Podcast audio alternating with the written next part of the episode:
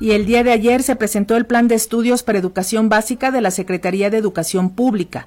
Durante la ceremonia se puso hincapié en la formación de ciudadanas y ciudadanos con principios de igualdad sustantiva, con solidaridad, libertad, justicia, ecología, igualdad de género e inclusión, entre otros valores. Con este nuevo plan de estudios que entrará de manera piloto en casi mil escuelas en toda la República Mexicana el próximo 29 de octubre, se busca también un cambio de pensamiento y del perfil de los egresados al impulsar un pensamiento crítico y en concordancia con sus comunidades. Y Radio Educación se puso en contacto con el doctor Ángel Díaz Barriga, investigador emérito de la Universidad Nacional Autónoma de México y especialista en temas de educación, quien nos va a hablar sobre este nuevo plan de estudios y ya lo tenemos en la plataforma digital. Doctor, muchísimas gracias por atender el llamado de Radio Educación. Muy buenas tardes. Buenas tardes, Lenica. Un saludo a ti y a tu audiencia. Muchísimas gracias, doctor. Este plan de estudios se plantea como, como un cambio radical en la manera en que se ha enseñado y concebido la educación en los últimos años en nuestro país. Ahora eh, se buscan impulsar procesos de aprendizajes más cercanos a la realidad de las comunidades y también a las nuevas formas de entender las relaciones sociales. Eso es muy importante y desterrar la verticalidad que se hallaba en la educación mexicana. Exactamente. O sea, el nuevo plan de estudios o el proyecto del nuevo plan de estudios lo que busca es reconocer que el aprendizaje significativo de los alumnos solamente se puede dar si, los, si lo que aprenden en la escuela sirve para comprender, entender y en su caso actuar en, en torno a los problemas que están afectando a su comunidad, que están afectando a su medio social.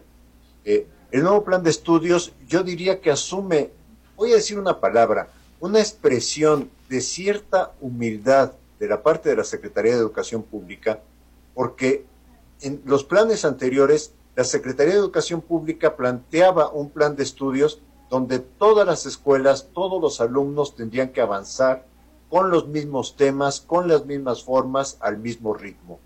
Y lo que está planteando el plan de estudios es reconocer primero como punto de partida la diversidad social que hay en el país y reconocer que esta diversidad social se expresa también en diversidad de escuelas.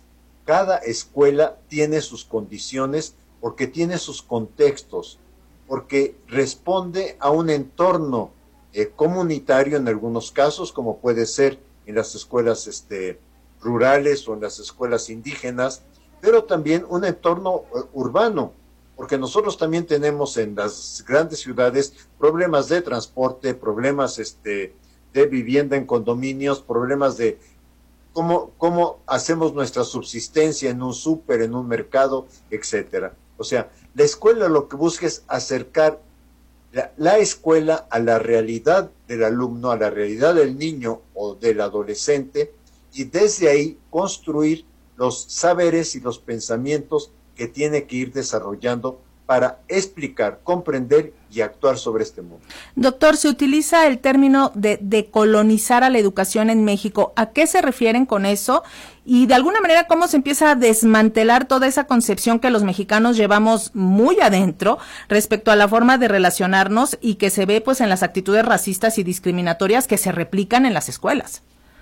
A, a ver, este, el, término de, colonizar vino después.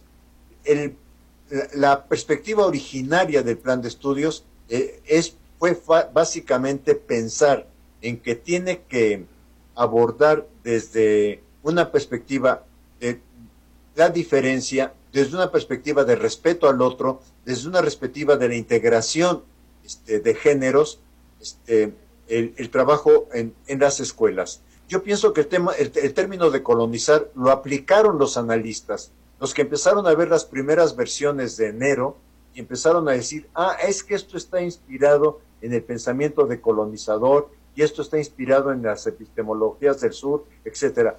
Le atribuyeron otros términos, pero yo diría que el plan de estudios está profundamente anclado en lo que podría denominar yo la historia del pensamiento pedagógico mexicano y la historia del pensamiento didáctico mexicano, y en este sentido sí reconoce que los procesos de aprendizaje de los alumnos dependen de su propia historia personal y dependen de su contexto. No es, y esto es importante, no es que el plan de estudios no proponga ciertos contenidos básicos o ciertos contenidos mínimos que no los propone de la manera como se proponían antiguamente. Esto es, no los propone desde la disciplina, los propone desde la integración de saberes. Esta es una gran modificación también que establece este plan de estudios. Pero será cada maestro, cada contexto escolar, estamos hablando mucho del trabajo de la comunidad docente en el consejo técnico para decidir con qué problema elige trabajar en un momento específico este, algunos eh, contenidos este, que tiene que abordar. La tarea del docente es ver cómo articula la realidad con lo que se presenta de manera integrado en el plan de estudios. Sí, saberes y pensamiento científico. Es muy importante esto que usted está diciendo, que se incorporan. Eh, la oposición, doctor, sin embargo, ya puso el grito en el cielo, ya lo estamos viendo en algunos encabezados de medios nacionales, aseguran que este modelo es ideologizado y que, y que además no se explica cómo se va a instrumentar. ¿Qué nos puede decir al respecto? A ver, es, un absurdo que nos digan que no había ideología en, un plan de estudios. Cuando el plan de estudios de 2017 decía que buscaba formar para una ciudadanía global, que no digan que formar para una ciudadanía global no es un proyecto ideológico. Es un proyecto ideológico que violentaba a ciertos sectores de la sociedad mexicana. Eh, yo no sé si todas las comunidades y todos los grupos sociales mexicanos aspiran a, a formar parte de esta este, ¿cómo se llamaba? Eh, ciudadanía global. O sea, yo pienso que es un plan de, este plan de estudios evidentemente que tiene su proyecto de formación de ciudadanía como una ciudadanía y un sujeto emancipado. ¿Y qué quiere decir emancipado? Es un, e, este es un tema que hay que desmenuzar con mucha claridad. Emancipar a un individuo significa hacerlo responsable de su razón, hacerlo responsable de sus argumentos, hacer que comprenda que todos vivimos en la necesidad de la existencia común, de la existencia con otros. Los grupos originarios tienen vida comunitaria. No queremos imponer la vida comunitaria de los grupos originarios. Este, cuando hablamos de escuela y del entorno, es que un condominio es un entorno en, una, eh, eh, en, en un medio urbano es que el traslado en el metro, el traslado en el camión, es un entorno este, en varios medios urbanos. O sea, cada medio urbano, cada escuela responde a un contexto muy específico, muy especial. Y lo que queremos es que el alumno entienda desde una perspectiva de comunidad que no es solo en el mundo, esto es cambiar el proyecto de formación individualizada que buscaba a los alumnos mejores, a los alumnos que pueden tener dieces, etcétera, por decir, no, todos los alumnos tienen derecho a aprender, todos los alumnos pueden aprender. Es más, yo diría algo que quizá no está suficientemente enfatizado en lo que logramos eh, redactar, que es todos los alumnos tienen derecho a experimentar el éxito en la escuela, pero cada alumno va a experimentar un éxito de manera distinta y queremos que lo experimente además acompañado de que entienda que está en la comunidad. El otro tema que nos dicen es pensamiento crítico, pero entiendan qué, qué se quiere decir con pensamiento crítico. Se habla de pedagogía crítica y son temas del siglo XX, no son temas que estemos de alguna forma indaga, este, inventando en este momento.